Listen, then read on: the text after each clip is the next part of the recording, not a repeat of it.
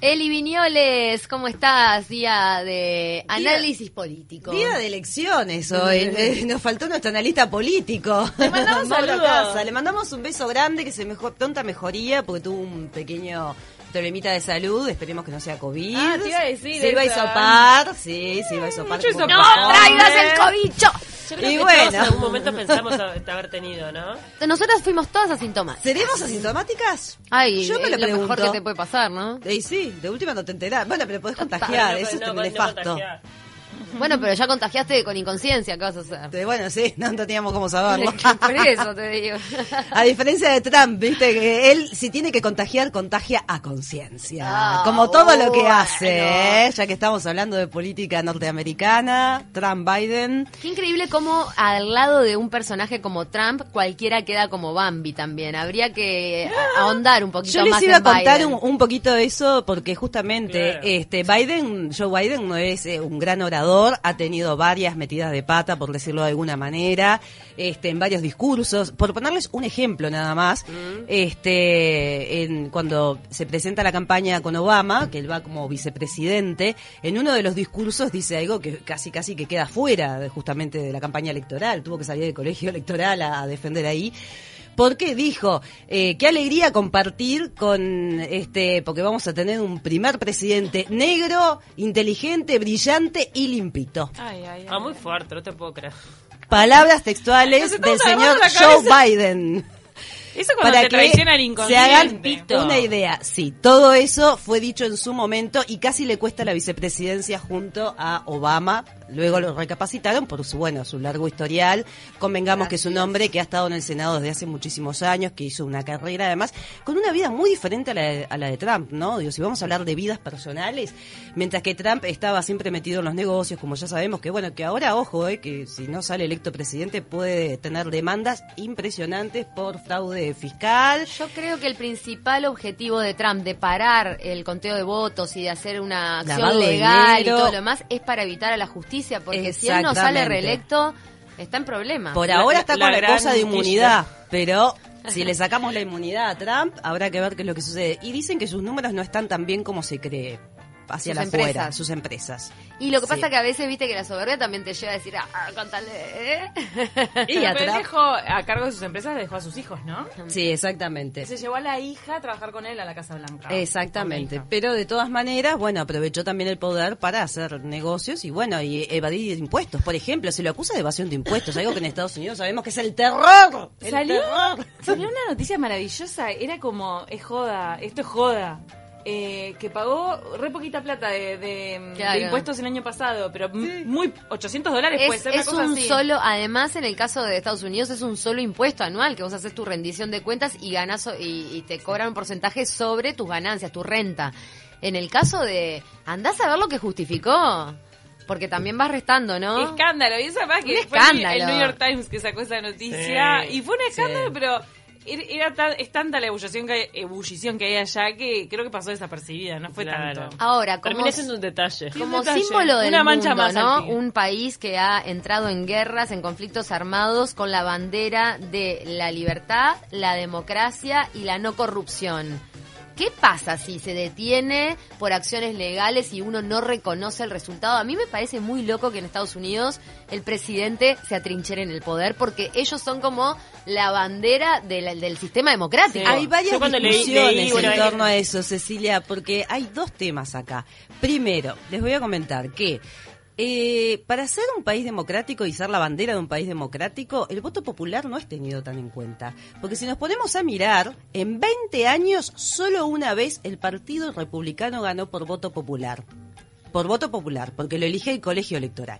Entonces, solo una vez ganó por voto popular. Sin embargo, llegó al poder 12 veces. Entonces, ¿cuál es el peso? Es más, en Harvard muchos estudiosos, y en New York Times el otro día sacó un artículo muy interesante, dijo que justamente esto es una muestra re- representativa de lo que no debe de ser la democracia. Porque entonces la incidencia del voto popular, ¿por qué él quiere suspender... Pero eso es como decir que Uruguay no era un sistema democrático cuando había ley de lemas. Es casi lo mismo. ¿Por qué lo digo? Haciendo un paralelismo para que se entienda. En la ley de lemas pasaba que al sumarse los votos de los candidatos de, de cada partido, sumarse después del candidato más votado, ahí iba, un- eh, o sea, se decía ahora que vaya un balotaje, pero en aquel momento ganaba la presidencia el candidato del partido más votado, que no siempre coincidía con el candidato más votado, y lo recordamos perfectamente con Tabaré Vázquez, cuando fue el candidato más votado y no pudo ser presidente.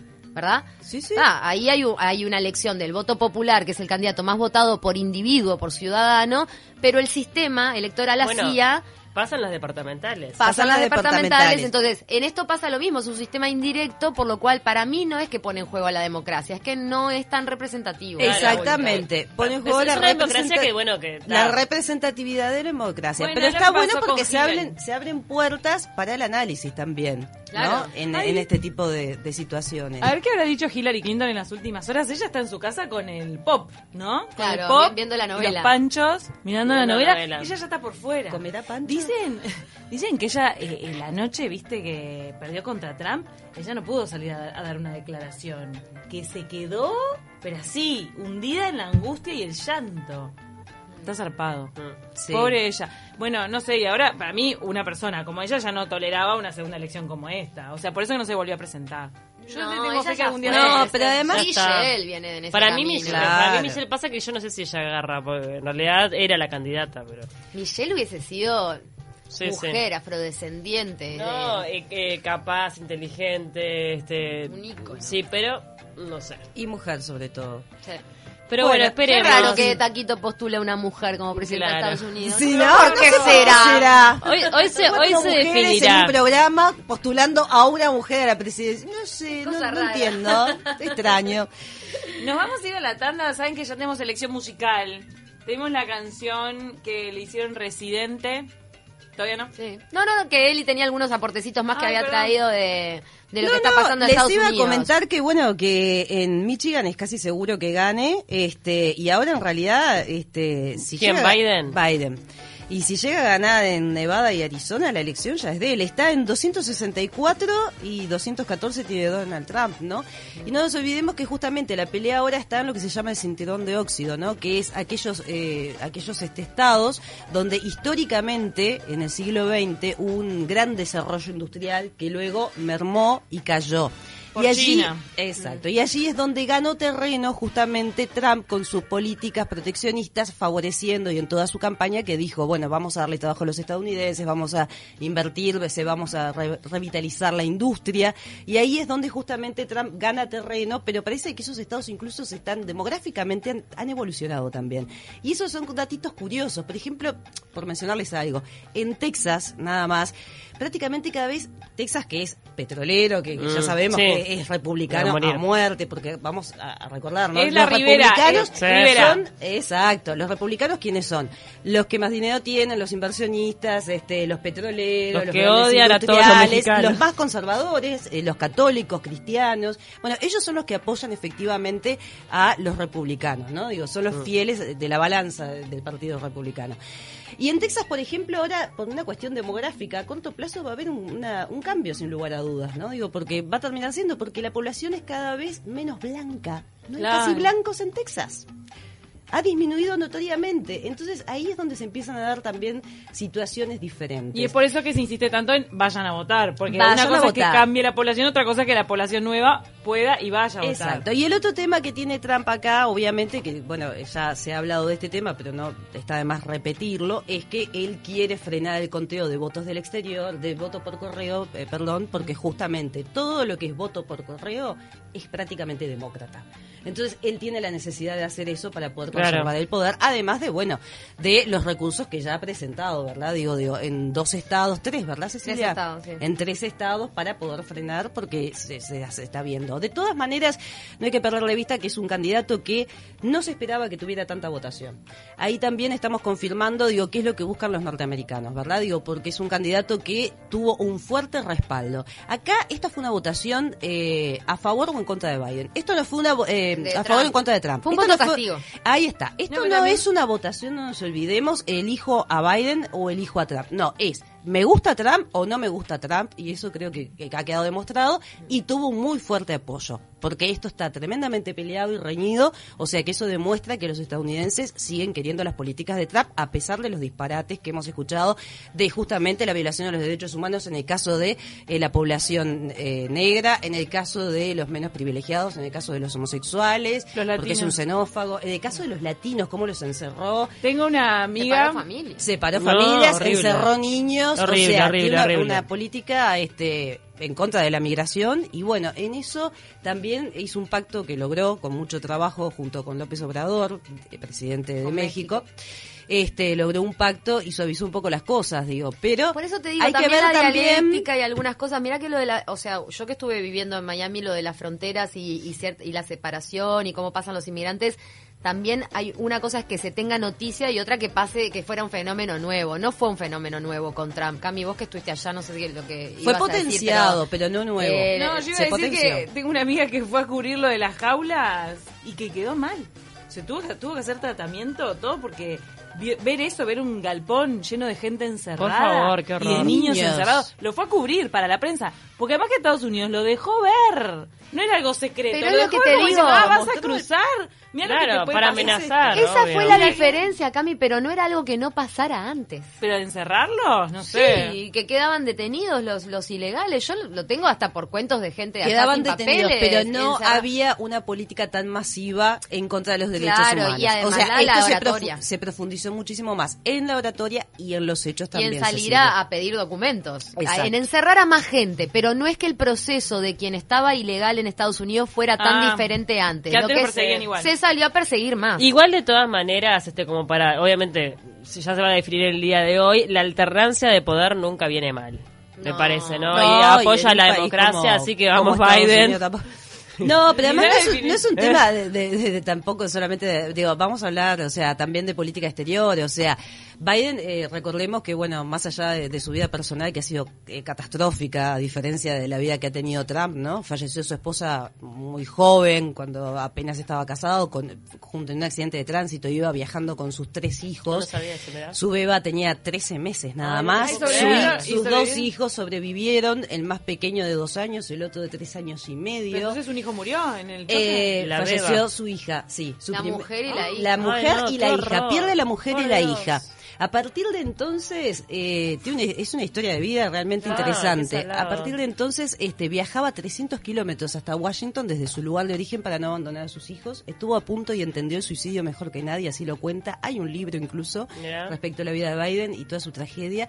Luego rehace su vida, finalmente conoce eh, por el 1700, eh, 1973 creo, o- Cuando entraba sí, la dictadura en Uruguay. aproximadamente, se enamora nuevamente, allí tiene una hija, nuevamente, entonces continuaba con sus dos hijos, se refugió en el trabajo, pues, siempre trabajó muchísimo, es adicto al trabajo, este y eh, tuvo una, una hija de este nuevo matrimonio que conserva aún hoy.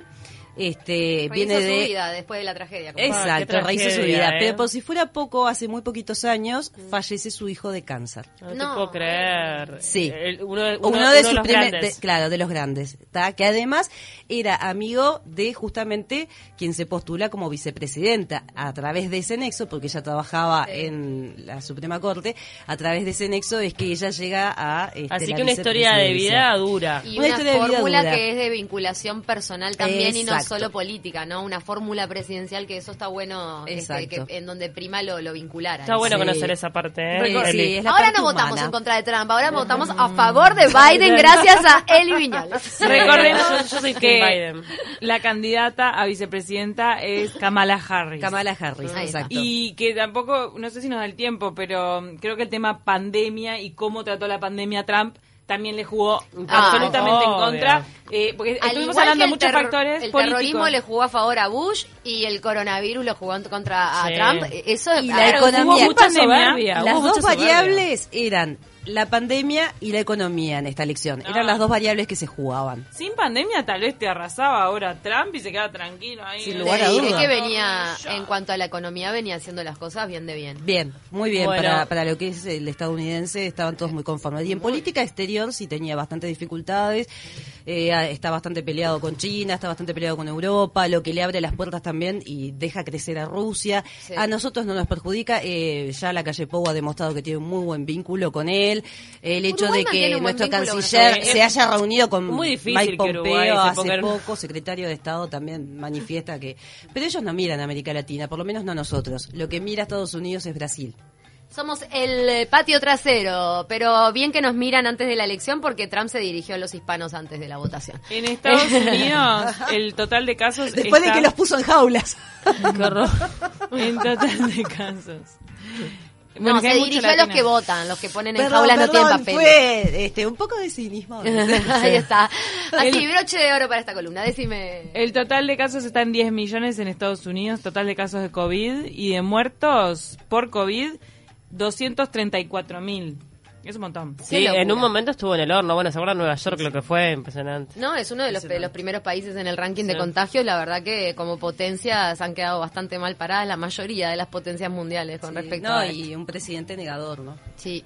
Nos mandó Beatriz eh, que también se corrió en un momento eh, la información de que también a las inmigrantes les hacían castraciones químicas ¿Eh? a las mujeres. No sé, me parece No. un montón. Hay veces que la realidad supera a lo cualquiera que No, a, lo, a lo capaz- que vos puedas imaginar. Pero Está bien, pero no era una política como lo del encierro, fue una política de Estado. Salió eh, de migración a, a detener a los ilegales. Lo de la castración química Ya sería una podrá cosa- haber sido algo excepcional, Excepcional. pero no, no, no es algo que hayan fomentado ni que estuviera siendo parte No, de... legalmente no se puede, no se puede hacer, olvídate. No, no, espantoso. No. Este, Nos vamos a ir con la canción Inmigrantes que la hizo Residente junto con Lin Manuel Miranda, gran hip hopero, hijo de puertorriqueños. Bueno, los dos son puertorriqueños al final de cuentas. Uno nació en Estados Unidos.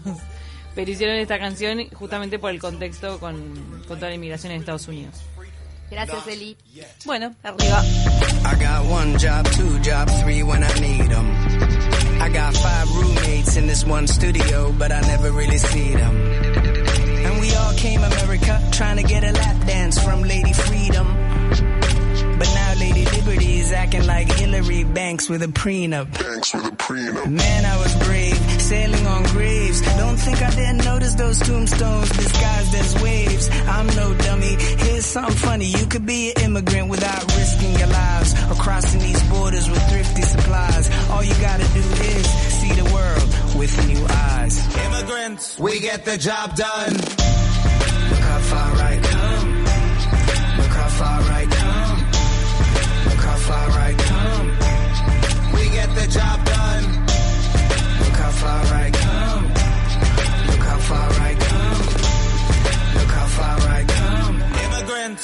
get the job done. It's a hard line when you're an import, baby boy. It's hard times when you ain't sent for braces. Feed the belly of the beast with they pitchforks. Rich chores done by the people that get ignored. Uh, ya se armó, ya se despertaron. It's a whole awakening. La alarma ya sonó hace rato. Los que quieren buscan, pero nos apodan como vagos. We're the same ones hustling on every level. Ten los datos. Walk a mile in our shoes. Abrochense los zapatos. I've been scoping y'all dudes. Y'all ain't been working like I do. Why y'all work ya? It hurts ya. You claim I'm stealing jobs. Oh, Peter Piper claimed he picked them. He just underpaid Pablo. But there ain't a paper trail when you living in the shadows. We America's ghost riders. The credit's only borrowed. It's a matter of time before the checks all come. But Immigrants, we get the job done.